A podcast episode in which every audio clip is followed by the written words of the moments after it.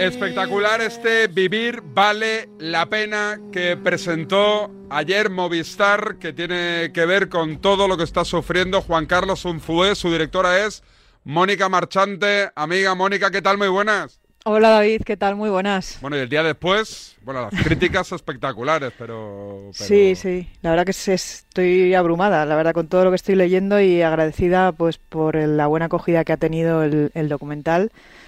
Y, bueno, porque es que todo lo que leo es, maravilloso, la verdad. Eh, no sé, tienes la sensación de que has trasladado a una persona extraordinaria, con una familia extraordinaria, a, miles de personas, ¿no? Y que sobre todo va a ayudar a mucha gente, a gente que tenga dificultades en la vida del tipo que sean, a afrontarlas de otra manera. Yo estoy convencida de eso y la verdad es que es muy, muy agradable esa sensación. Creo que está por aquí ya Maldini. Maldini, ¿qué tal? Muy buenas. Hola, ¿qué tal? ¿Qué tal? Un abrazo para Mónica. Eh, eh, bueno, ya sé que es una maravilla. A mí no me sorprende que Mónica haga cosas como esta, pero desde luego es eh, porque la conozco bien de hace muchos años y sé cómo trabaja, pero vamos, una auténtica maravilla. Mónica, enhorabuena, ¿eh? Bueno, había que tener materia prima para hacer algo así. Bueno, ya, pero ya, ya lo sé. Y la historia era es tremenda. yo, yo reconozco que, que no lo he visto todavía porque a mí me cuesta ver mucho, mucho, mucho este tipo de, documentales, aunque todo el mundo me dice que, lo vea, que lo, veré, ¿eh? A ver, a ver, es que yo quiero, aquí hablo yo, David, es que no, eh, contrariamente a lo que uno pueda pensar, ¿no? Porque claro, dices, bueno, es un documental sobre la ELA, sobre la enfermedad. Quizás eh, la grandeza de este documental es que no es un documental triste, sino que el mensaje que transmite es completamente lo opuesto, ¿no? Sin negar lo que está pasando ni ocultarlo en absoluto y sobre todo lo que va a pasar, que creo que está en la mente de todos, el mensaje y el regusto que te queda, y no lo digo yo, es lo que estoy leyendo en, redes y lo que me está transmitiendo toda la gente, es un mensaje muy positivo y muy bonito. Entonces, creo que ese es, el, eh, lo que debéis evitar todos los que os da un poco de cosilla verlo pensando que, lo vais a pasar mal, porque no lo vais a pasar mal. Yo, te aseguro que lo vais a pasar bien. Eh, Maldini, ¿a ti no te afecta mirar ese tipo de documentales? Bueno, eh, eh, puede afectar un poco, es verdad, porque sabes lo que va a pasar, pero, pero es un canto a la vida, como decía Mónica. O sea, en el fondo, en el fondo es una, es que, es que casi es una obligación verlo, sinceramente lo digo, casi es una obligación verlo. Y si, y si tienes cierto resquemor por lo que tú estás contando, David, casi te tienes que, creo que merece la pena que te obligues a verlo, porque te va, te va a ayudar a, a pues afrontar momentos todos todos tenemos momentos difíciles por supuesto eh, eh, hay escalas no lo de un zoe pues es una escala muy alta pero todos tenemos momentos difíciles en la vida por mil razones y creo que este tipo de este tipo de cosas te ayuda a afrontarlas y a, descubrir a saber que los problemas están ahí y que cuando lo, el mejor lo mejor para intentar superar un problema es saber que lo tienes y, afrontarlo de verdad de cara como hace un zoe ¿no? Eh, Mónica la sensación cuando todo esto arrancó cuando le diagnosticaron él a Juan Carlos es que voy a hacer todo lo que yo pueda y más porque tengo un buen altavoz para hacer ruido y para que los gobernantes nos, nos ayuden. Y mi sensación ahora, meses después, es que un se ha dado cuenta que los políticos no hacen ni puto caso. Sí, esa es un poco también otra de las partes del documental, ¿no? Que bueno, que está muy bien dar visibilidad a la enfermedad, pero que ahora alguien tiene que mover ficha. Y, es que Juan Carlos lo dice muy claramente, se expresa y se cuenta muy claramente cuáles son las necesidades y que la gente que tiene ELA, que son unos 4.000 pacientes en España, como no tiene tratamiento, están viviéndolo en su casa sin ningún tipo de ayuda. Y es que los gastos que tienen las familias que, que, tienen alguno de sus miembros con ELA son tremendos, ¿no? Entonces, claro, eh, durante los últimos meses hemos hablado muchísimo del derecho a una muerte digna, pero no hay que olvidar el derecho a una vida digna de quienes saben además que tienen su vida acotada, porque es tan duro y tan triste como, como, como lo estoy diciendo, ¿no? Y, y, bueno, pues es que lo hemos vivido, hemos vivido esa realidad eh, haciendo una visita a uno de los pacientes de, de, él, a Jorge Murillo, que también nos da otra lección brutal, lo de Jorge, y, y, una lección también de generosidad, ¿no? Mostrándose pues de la manera en la que está actualmente y precisamente lo hacen pues para que la gente se conciencie y sobre todo quienes tienen que tomar decisiones, ¿no? Porque hay que eh, hay que ayudar, hay que ayudar a la investigación, pero sobre todo hay que ayudar a, lo que al día de hoy, a que esta gente necesita cuidados las 24 horas del día para vivir. Y eso es tremendo y, bueno, pues yo creo que es un poco también la, gran reivindicación de, de, este documental que tiene otras historias colaterales eh, como por ejemplo la bonita, la maravillosa historia de amistad de, Juan Carlos con, su grupeta y con uno de sus miembros fundadores, que es Luis Enrique, y cómo lo cuentan a la limón entre los dos, una historia que mucha gente pueda pensar que es una historia de, fútbol, pero no, curiosamente es una historia más de, bicicletas que de balón. Eh, no, me digas nombres, pero eh, ¿llamaste a alguien que te dijo, no, yo prefiero no... Prefiero no me veo yo saliendo, me afectan este tipo de situaciones o no? Bueno, eh, no están todos los que nos hubiera gustado que estuvieran, pero lo que está claro es que los que están son los que tienen que estar y como y como dice Juan Carlos, ¿no? Yo quiero que en mi documental salga quien quien quiera salir, ¿no? Entonces eh, también ha habido otros, otras cuestiones, otras personas que, seguramente habrían salido y que no hemos podido porque la pandemia nos ha condicionado muchísimo. Ha habido viajes que no hemos podido hacer en su momento, rodajes que, que no hemos llegado a hacer, pues por ejemplo el de Paco Luzón, y esto bueno lo contamos el día del estreno, que es el fundador de la Fundación Luzón, y desgraciadamente esa visita estaba pactada con día y hora para grabar en su casa. No, no pudo ser por el coronavirus porque nos llegó uno de los cierres de perimetrales y, y, desgraciadamente no llegamos a tiempo de hacerla meses después porque Paco Luzón falleció y no se pudieron conocer. En este tiempo de rodaje, en año y pico, pues eh, Juan Carlos ha perdido a dos, dos grandes referentes suyos ¿no? en cuanto a la enfermedad, uno Paco Luzón y otro Carlos Matallanas a los dos los admiraba, a los dos mm, siguió su estela y su camino. Y bueno, también ha sido muy bonito ver cómo ese camino de Juan Carlos eh, se ha convertido, tal como él anunció en la rueda de prensa, que iba, que fichaba por el, por el, por el team ELA y que se proponía de alguna manera liderar ese equipo, vamos, es que es un líder que no puede tener eh, los pacientes de ELA un mejor líder que, que Juan Carlos Unzue. Eso ha quedado claro durante todo este tiempo. Y la última que te hago, que esta noche estarás con Pablito Parra también aquí en, Marcador de Radio Marca hablando del, documental. De todo el material que tenéis grabado, ¿hay algo que digas, mira, esto no, no lo hemos descartado y ahora me arrepiento de no haberlo metido?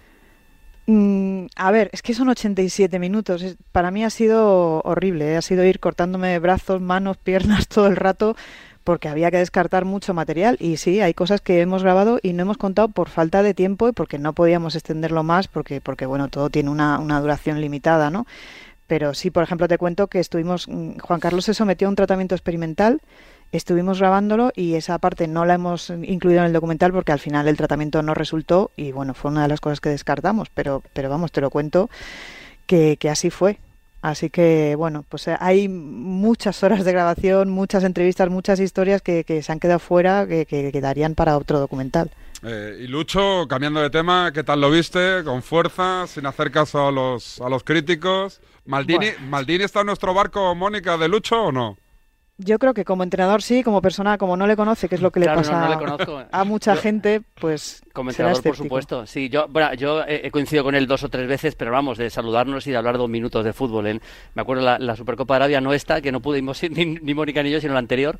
Eh, pero vamos, no, no he tenido ninguna conversación, ni mucho menos le conozco personalmente, así que no puedo hablar. Como entrenador me parece, me parece buenísimo, vamos, buenísimo.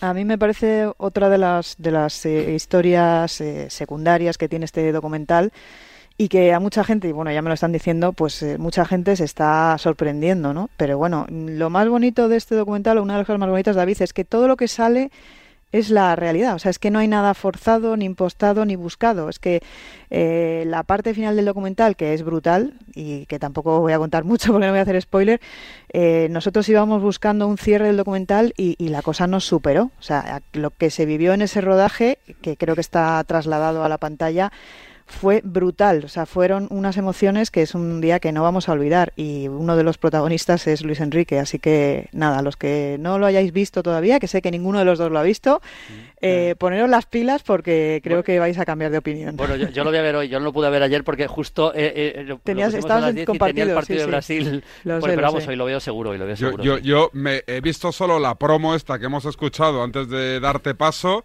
y ya me, me ha afectado. O sea, digo, hostia, digo, ya en, no, 45 segundos ya de esto digo, es que... Lo que pasa que en la promo la parte final no la hemos podido incluir, además ahora hay un tema de, derechos con las músicas y tal, que desgraciadamente hay cosas que no se pueden publicar por, por, por, las músicas que, que, salen.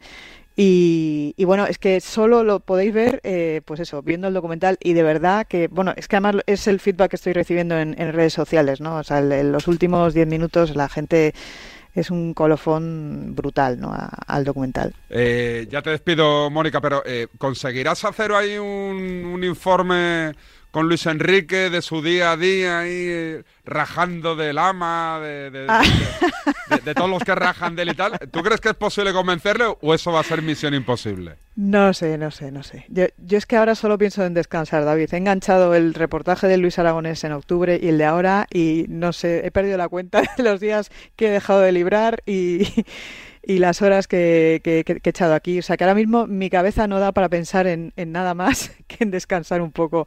Pero vamos, me encantaría, claro, me encantaría. Vamos, hacer un informe sobre Luis Enrique ganando el Mundial, por ejemplo, así, por, por poner un reto fácil. me, me encantaría poder hacerlo, claro que sí. Enhorabuena, Mónica. Muchas gracias, David. Y todo el mundo a ver ese documental. Me quedo con Maldini. Lo citabas antes, eh, Julio, el partido de Brasil. Un auténtico espectáculo. Y no hablo de lo Sí. futbolístico. No, ¿eh? no, fue, fue una bueno, crónica bueno, de bueno. fue una crónica de sucesos. Bueno, para el que no lo, no lo sepa, empataron a uno Ecuador y Brasil. Ecuador está muy cerca del Mundial. Brasil ya estaba en el Mundial. Pero fue una crónica de sucesos, un partido durísimo, con dos expulsados, con Allison al que le indultan dos veces porque le sacan dos veces roja y las dos veces, una en el primer tiempo otra en la segunda parte, se va, se va el árbitro al bar porque le pide el bar que, vi- que revise la jugada y las dos cambia la decisión. Dos penaltis que pita el árbitro eh, colombiano a favor de a favor de los dos a favor de Ecuador y los dos el VAR le pide que lo revise y los dos se echa atrás. Bueno, fue un partido, yo no recuerdo un partido igual. Eh, bueno, el- no sé si habéis visto, imagino que sí, la patada de Domínguez a, a Acuña, Sí. que es una auténtica salvajada. O sea, es, una, es la primera roja, lógicamente, es un balón largo, sale Domínguez fuera del área, si no hubiera sido evidentemente penalti. Y le muy parecida a la de De Jong en la final del Mundial, que todo el mundo recuerda a Xavi Alonso, pero todavía más arriba, porque a Xavi Alonso se la puso en el pecho y aquí se la pone en el cuello. O sea, un poquito más arriba y le, y pudiera hecho un destrozo a, Cuña. Por supuesto, Roja, yo creo que no va a jugar ya más partidos de eliminatorias, le quedan tres a Ecuador. Y luego en Brasil, bueno, no estuvo Neymar, jugó Casemiro de pivote, jugó Coutinho titular, que fue un poco la sorpresa con Coutinho que volvía después de más de un año a la selección y le puse titular con, con eh, por detrás de Cuña, 4-2-3-1, con Freddy Casemiro doble pivote. Y al final el Ecuador mereció el empate, mereció, apretó, apretó, se quedaron los dos con 10 muy pronto porque después de la expulsión de Domínguez, eh, con 0-1 que marcó Casemiro, fue expulsado Emerson, el lateral derecho, el ex del Barça, por doble amarilla, para mí también justa expulsión, y un partido que fue tremendo, durísimo, y que deja a Ecuador muy cerca del Mundial. Quedan tres partidos, pero lo tiene bastante bien. Y luego Argentina, Argentina ganó a Chile 1-2. Ese también, también le comenté el partido, hasta estuvimos hasta las 4 de la mañana y en la, comentando los partidos, pero mereció la pena, porque fue un partido en el que Chile creo que mereció más, sinceramente apretó bastante en la segunda parte. Brereton está a un nivel muy alto, el delantero del Blackburn Rovers, al que por cierto luego le entrevistan y no habla castellano. Yo, yo me río un poco porque digo, anda que no hay jugadores para entrevistar en la selección de Chile. Seguramente es el primero de la historia que no habla castellano y entrevistan a- en inglés, lógicamente, a, a Brereton. Y, y bueno, Argentina, gola- golazo de Di María, que fue muy, muy de más a menos. Dejó fuera del equipo a Dybala, también a Lo Celso, que entró en el tramo final. Y jugó el Papu Gómez como interior, así como detalles más interesantes en, en una Argentina que también está en el Mundial y que ha dejado a Chile pues prácticamente fuera del Mundial. Nombres propios, Maldini. Blaovic se va a la Juve por 75 millones de euros. ¿Tan bueno es? Sí, es muy bueno, es muy bueno. Es, es un jugador que ha demostrado en la Fiorentina, en el fútbol italiano, su capacidad goleadora. Ya no solo la capacidad goleadora, que la tiene, evidentemente, es uno de los grandes goleadores del, del calcio, sino técnicamente es muy bueno. Futbolista con muchísima movilidad arriba, no es un delantero de área puro, sino es un jugador de los que sabe jugar, de los que eh, se aleja del área, tiene mucho criterio para jugar. A mí sí me parece un buen fichaje. Un buen fichaje, un jugador para complementar a Morata si es que Morata sigue ¿no? en, la lluvia, que eso está por ver. Eh, Adama Traoré eh, jugará en Barcelona. Ayer se dijo mucho lo del Barça firma al suplente de Trincao. Hablo con gente de Inglaterra que me dice, Adama este año ha jugado más minutos que Trincao, ha marcado más que Trincao. El problema es que Adama pidió salir del club, dijo que no iba a renovar y por eso el club decidió sentarlo y no darle más bola. ¿Crees que puede aportar mucho Adama a este Barcelona o no? En Inglaterra es un tipo que ha dado mucho, mucho y buen Sí. rendimiento, ¿no? Bueno, eh, este año y el año pasado no tanto, ¿eh? O sea, eh, lleva un gol, ¿eh? Un gol, Hmm. un gol en, en toda, en toda la temporada, Dama Traoré. Hay dos cosas que, que comentar cuando... Está no tiene mucho gol, ¿eh, Adama? No, no tiene mucho gol, pero claro, es que... Es, que Claro, es que. Es que, claro, eh, eh, yo creo que es un jugador que tiene mucho desborde, más por potencia que por habilidad. Pero hay una cosa que es interesante y es que está jugando cuando entra últimamente, porque no es titular, o por lo menos pocas veces lo está siendo, cuando entra, eh, no entra pegado a la banda, juega con tres centrales y dos carrileros, el equipo ha cambiado con Lange, el, el técnico que está ahora que ha llegado por Nuno, y juega con, con, eh, con Semedo, él es del Barça, de carrilero derecho, y cuando entra suele jugar por dentro. eh, en los dos últimos partidos ha sido así, con lo cual le está alejando de la banda. Es un tema que creo que es interesante comentar. Y luego es verdad que desde el punto de vista ofensivo, pues es que el otro día estuve mirando los datos. De hecho, he hecho un vídeo en mi canal de YouTube con el tema de Traoré y es que en toda la temporada ha metido un gol y ha tirado tres veces, tres veces a puerta, tres veces, ¿eh? nada más. Es decir, que es un jugador que es verdad que tiene desborde, centra, centra bastante y, la clave es que centre bien, que eso también es eh, tampoco es muy preciso pero a mí, bueno, es que con Dembélé es incomparable, ya sé que Dembélé, ahí tú y yo hemos hablado mucho, David, eh, mm. Dembélé no ha funcionado en el Barça porque por mil razones, pero vamos, futbolísticamente está años luz Dembélé eh, que de mucho mejor eh, que Dembélé que, que Traoré. Pero bueno, es, yo creo que su fichaje puede complementar bastante al Barça para jugar o de carrilero en defensa de tres o de, o de extremo. A mí no me, no me termina de convencer mucho, sinceramente. Eh, Martial quizás es el fichaje en este mercado de invierno más más mediático, más conocido, ¿no? ¿Cómo llega Martial al Sevilla? Bueno, eh, no estaba jugando demasiado, pero es verdad que es un futbolista con unas condiciones fantásticas para jugar o como delantero o por la izquierda en, un Sevilla que a veces que juega también, el Sevilla juega en todos los registros, juega dominando, a veces juega también al espacio, a la contra, en eso, en eso Martial es fantástico. A mí sí me parece un buen fichaje y estoy convencido que Lopetegui va a sacar lo mejor de, de un gran jugador como es Martial. Sí que me parece el fichaje de los que se están haciendo de momento, el más interesante que hemos visto para el fútbol español es Martial. A mí por calidad-precio, Daniel Vaz me gusta mucho para el Atlético de Madrid y Lash Moriba eh, no sé cómo, cómo le va a encajar a Bordalás en su Valencia. Bueno, y Lax es eh, a ver, un jugador muy de ida y vuelta, ya le conocemos, futbolista de, digamos, técnicamente no es una maravilla, pero es un jugador de mucho, de mucho despliegue físico en, esa ida y vuelta, en ese box to box, como se suele decir. Yo creo que le puede funcionar bien a Bordalas y Daniel Vaz me gusta, me parece un fichaje muy bueno porque él, él puede jugar, sobre todo te puede dar varias posiciones. Puede jugar como, como interior perfectamente, en un doble pivote perfectamente, o como lateral derecho, que le hemos visto mucho jugar en el Valencia, y es como le quiere el Atlético de Madrid, que se ha quedado sin tripier a mí sí me parece un fichaje, desde luego, en cuanto a calidad-precio, me parece un fichaje muy, muy interesante lo de Daniel Paz. Yo creo que el Atlético acierta por ahí. Eh, este fin de semana no hay primera división. ¿Te dan descanso o, te meten otro, eh, otra faena? No, este fin de semana tengo en COPE tengo dos programas, dos horas Maldini, el mañana y pasado pero en la tele no tengo nada, no, no, no tenemos, pues no hay liga. Lo, que ya hago es los siguientes partidos de eliminatorias, que creo que es el martes por la noche, hago el partido de Uruguay, que por cierto ayer ganó en Paraguay 0-1 en el debut de Diego Alonso como entrenador, hago el partido de Uruguay-Venezuela, que es clave para Uruguay, y luego ya para el fin de semana siguiente ya volvemos a, la carga. ¿Y en el canal de YouTube, al margen de lo de Adama, tienes alguna cosita más o no? Bueno, tenemos, yo tengo un acuerdo con Conmebol, vamos a meter todos los resúmenes de los partidos de Sudamérica, de todos los partidos eh, de las de, clasificación. De hecho, antes de comer ya tendremos los resúmenes del partido de Brasil, de del Paraguay-Uruguay y del de Argentina. Eh, análisis un poco de cómo está la liga, lo quiero hacer. Hablaré de la Copa del Rey también. Y luego la Copa de África, que tenemos las semifinales el sábado y el domingo con Guinea Ecuatorial, que se ha metido en, se ha metido en, no, tenemos cuartos, perdón, se ha metido Guinea Ecuatorial en cuartos en un partido de jugar contra Senegal y quiero hablar bastante de la Copa de África también. Y luego algún detallito de fútbol histórico. Aprovecha y descansa un poquito este fin de semana. Un abrazo, Julio. Intentaremos. Un abrazo, chao.